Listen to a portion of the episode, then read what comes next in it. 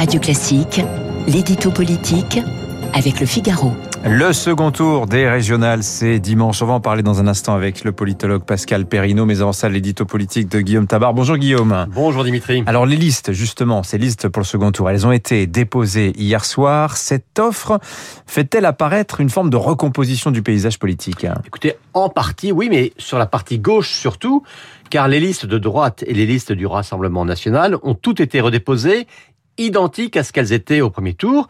D'ailleurs, hein, plusieurs présidents sortants, hein, comme Xavier Bertrand ou Valérie Pécresse, avaient d'avance prévenu que, par souci de clarté, ils ne feraient pas d'accord de fusion avec qui que ce soit.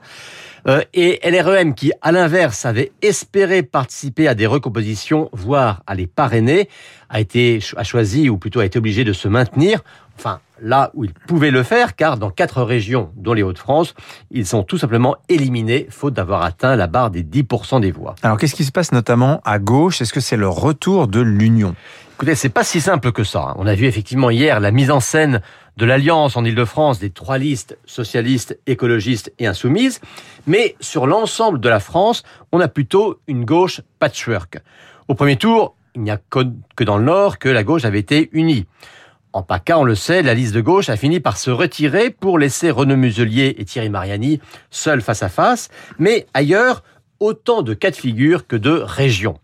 Par exemple, en Bourgogne-Franche-Comté, la sortante PS Marie-Guide Dufay a fait affaire avec les Verts, mais en Occitanie, Carole Delga, elle aussi sortante socialiste, leur a envoyé une fin de non-recevoir. Il y a deux autres présidents socialistes d'ailleurs avec qui il n'y a pas eu d'accord avec aucune autre liste de gauche, c'est Alain Rousset en Aquitaine et Loïc Chenet-Girard en Bretagne, si bien que dans ces deux régions, on aura cinq listes au second tour, du jamais vu, ce qui va d'ailleurs conduire à des assemblées très morcelées.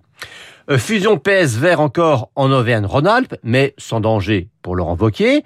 Et euh, cette fois, euh, fusion de nature à menacer la sortante dans les Pays de la Loire. Notons d'ailleurs que ces alliances avec des écologistes très militants tirent ces listes vers une ligne assez radical, ce qui va donner une campagne très clivante. Voilà, on a une droite qui souhaite même un front républicain contre Jean-Luc Mélenchon et Europe Écologie Les Verts. C'est un petit peu le monde à l'envers. Euh, de fait, la campagne, elle semble notamment se durcir en Ile-de-France. Hein. Bah oui, car la fusion se fait cette fois avec les insoumis euh, qui ont une composante proche de ce qu'on appelle euh, l'islamo-gauchisme, avec un Julien Bayou qui lui porte une ligne assez écologiste, une ligne écologiste assez idéologique, voire gauchiste, loin du pragmatisme d'un Yannick Jadot, par exemple. Euh, quant à Audrey Pulva, eh bien, on se souvient de ses déclarations sur les réunions réservées aux non-blancs. Donc oui, cette ligne-là est radicale et c'est pour ça que Valérie Pécresse, qui est favorite hein, dans cette région, euh, alerte sur la défense des principes républicains. La partie est plus serrée qu'ailleurs et le clivage idéologique nettement plus accusé qu'ailleurs.